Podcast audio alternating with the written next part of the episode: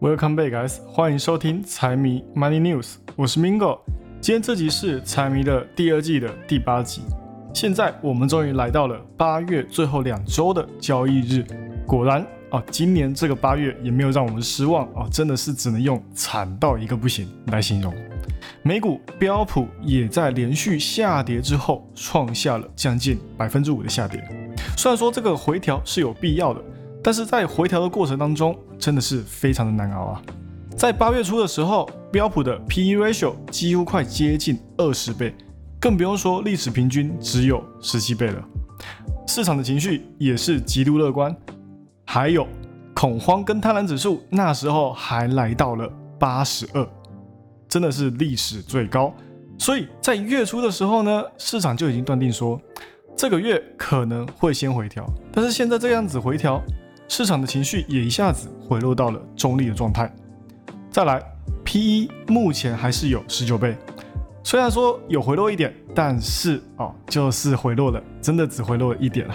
那如果接下来股价呢能够就这样子站稳的话，再次往上冲的话呢？这一波下跌，哎，这样子看下来，好像又是蛮值得的啦。只是可能多少在八月过后，这样看下去还要继续下跌，因为高利率美债的吸引力真的是太香了哦。股市的资金有一大部分都被吸引过去。从短线上面来看的话呢，股市还会再继续往下跌的几率，相比反弹向上的几率还要再更大一点。再加上现在哦，股市也没有很多利好消息。包括通胀也是一样，都需要更多的数据来证明说通胀真的有在往下走，而不是想要偷偷反弹。接下来的话，这礼拜就好好关注礼拜五的啊全球央行年会上面，鲍威尔会说什么吧。再来，我们来聊聊机构他们是怎样看待现在这个市场的。机构呢，虽然说他们不能左右市场的动向，但是也至少可以给我们当做一个参考。那今天要讲的就是高盛。他们认为说，未来经济衰退的可能性已经大幅下降了，那市场也有理由继续看涨，而且他们还预计说，今年一定可以看到标普收在四千七百点以上。那主要的看涨理由呢，是认为说，现在的市场的火药还很够，还很充足，流动性还能支撑股价继续上涨。那他们也有给出他们这样子分析的原因啊，原因是因为说，回购的窗口已经重新开启了。就算接下来可能会有新股的上市，或是企业要融资，或多或少会抽取一些资金过去，但是回购的窗口已经开启，可能可以抵挡掉这方面的影响。所以说，股价上升的空间呢还是有的。而且现在标普所含瓜的个股呢，有九成以上都已经完全脱离了回购的限制，就是代表说现在可以在下跌的过程当中去买股票了。高盛还给出他们在第二季的回购表现，相比标普来讲还多出四个百分点。像是英伟达，他们也还有七十几亿的回购资金，他们也可以在股价下跌的时候进场买进。简单来说呢，回购就相当于给个股一个保护伞，保护他们在下跌的过程当中不会摔得那么惨。那第二个呢，就是他们觉得会有更多的散户愿意把资金投入市场里面去。在这之前，已经连续几个月，我们都可以看到保证金的余额不断的往上增加。那保证金的往上增加呢？从另一方面可以解释成，更高的保证金余额，也代表说有更多的散户投资人有能力去买更多的股票，也有能力去承担更多的杠杆的风险。但是也因为说短期内的回调，可能这方面的趋势还没有那么强劲。现在又是大家要缴账单或是缴学费的这个时间点，所以股市没有那么多的资金进入也是蛮合理的。那高盛提出的最后一点呢？按照现在的市场情绪来看的话呢，原本还极度乐观的情绪已经来到了中立区间，市场也已经慢慢回到一个修正的价位。那通常谁会在下跌的时候买进？除了韭菜之外，就是那些来割韭菜的对冲基金嘛。这时候就是他们的主场了，所以他们也有可能会随着哦经济变好，市场渐渐的改善，来增加他们的股票持有仓位。而且根据数据来看的话呢，他们还有将近百亿的资金拿来买股票。那这前面两个高尚的看法呢，我认为是比较有可信度的。那至于最后一个第三个的看法呢，我觉得就有点站不住脚了哦。那为什么呢？哦，因为很简单的一个道理嘛，我有钱，那我就一定要进场去买股票吗？这些基金也不是傻瓜嘛，哦，帮人抬轿的有散户就够了，再怎么样也不是他们买的，哦，股价就一定会涨，所以他们也有可能继续维持原有的现金仓位也说不定。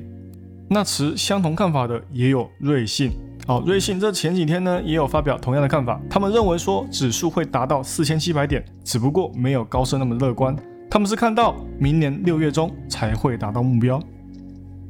接下来，本周标普指数里涨幅表现最好的一只股票英伟达，今天财报前两天股价的表现都非常的不错。星期二多少有受到大盘拖累，但是星期一放量上涨了八点四趴的涨幅，众多机构又再次加码英伟达。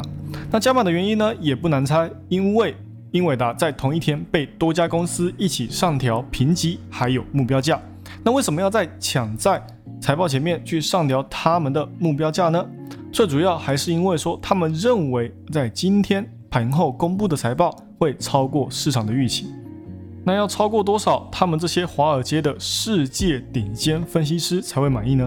后面才会继续上涨呢？哦，当然，其中我们一定要看到的就是它的营收跟 EPS 在第二季都一定要超过市场的预期。像之前第一季的时候也是跟这一次一样。外界的分析也是在财报公布之前再次调整，结果呢还是照样给出了一个令人震惊的成绩，所以这一次也必须要超过市场的预期以及他们自己在第一季给出的 guidance。那一方面是证明说 AI 是真的可以影响到它的营收，一方面就是给投资人一个满意的答案。再来就是它下一季的 guidance 也必定要往高处喊哦，至少也要多出。五趴到十趴，这样子它才有继续往上涨的空间，投资人也才会比较敢继续买。不然为什么在财报前不直接往下跌呢？哦，因为大家都在等老黄发红包嘛。哦，不然我们买股票难道送显卡吗？啊，如果是这样子，好像也不错。但是现实呢？哦，我们买英伟达买的就是英伟达能够继续创造奇迹嘛。现在的话，就等今晚财报怎么表现了。技术面的话呢，上面的压力没有很大，有心的话马上就可以突破，可能在今晚财报前就可以顺利突破也说不定。另外的话就是 put call 的比例呢，这礼拜也都达到了两周以来的最高水平。大家都是想要在财报前趁机进场，财报公布之后海捞出场，但是具体会怎么表现，我们也不知道，就等美股盘后见真章。最后的话来说说个股的多空仓位比的追踪。那我这里就着重讲一下大型的权重股，这应该也是投资美股投资人应该会比较去注意的几只个股。好，那我们就先从微软开始，它的 Put Call 的未平仓比例呢，已经来到了三个月以来的高位。虽然说盘后的量能不大，但是 Put Call 的比例在快速上升。至于价位的话呢，上方压力看三百三，下方的话呢，二七五到二九零这个价位区间不能跌破。这算是重要的支撑价位。再来讲一下苹果，苹果的话呢，可以说基本上没有什么调整，不高不低，市场的多空参与度不高。看来投资人应该是想要等到了九月的发表会再进场。还有，因为它的价位没有很高，现在在这个一七零到一八零的价位来回震荡站稳的话，就说明已经洗好盘，再次准备往上。跌破一七零的话呢，我们才会看到更大的跌幅。接着是 Google，它跟苹果差不多，也算是多空稳定的一只个股，现在也在缩量震荡，前面的跳空刚好也成为一个无形的支撑，但是只要还在震荡，那在短线上就很难判断到底接下来会涨还是会跌。再来下面一位 Meta，好，现在正处在一个止跌回升的价位，只是它这里站稳的话会有一点虚哦。或许还会再下跌，但是二五八目前当支撑还是比较有料的。总之哦，目前的话，Meta 不用慌哦，但是也要稍微的忍一下，还不到加码区间哦。那下一个的话呢，我们就来看一看亚马逊，它的价位绝对不算低，put call 的比例也还在高位徘徊。现在这里一三四的位置呢，哦，应该过不了多久就会继续往下走的。那下面的话呢，我看一二零左右的价位会做一个强支撑，这也是为什么比例比较高的原因哦。然后的话，A N D 啊，我也说一下好了，这支的 put call 的比例呢，也是在一个相对的高点。目前的话，下跌趋势还是毋庸置疑的，卖压还是比较重的。上方压力一一四到一一七，下面的话我们看八九到九八去做支撑。那在最后结束之前呢，还是要来说一下三大指数高开低走，很有可能都是因为英伟达的关系。只要英伟达的财报好，那也许美股就会出现反弹。那如果表现不好，财报没有达到市场的预期，那美股可能也会被拖累。但是总体来说，财报虽然很重要，但是也并不是重点。重点是能不能在英伟达身上看到 AI 的未来。目前的话，市场在回调的时候参与度不高也是可以接受的，而且这段时间也没有什么重要的宏观经济数据可以去做参考。对于股市来说，没有坏事就是好事。等到时机到了，我们再进场也不迟。好了，以上就是今天的财经大小事。财迷 Money News 陪你阅览国际财经，让你不再对财经感到陌生，让财经与你没有距离。这礼拜跟大家公告一下哦，因为假日要出去玩，所以在这里跟大家请假一次。下礼拜记得要追踪开启通知，才知道节目更新哦。喜欢我节目的朋友们，帮我多多推荐给你的亲朋好友，记得 Follow and Share 一定要给它按下去。还有不要忘了，财迷也有 IG 跟 Facebook，请大家多多帮财迷捧顶几雷哦。那就这样喽，我是 Mingo，我们下礼拜再见，拜拜。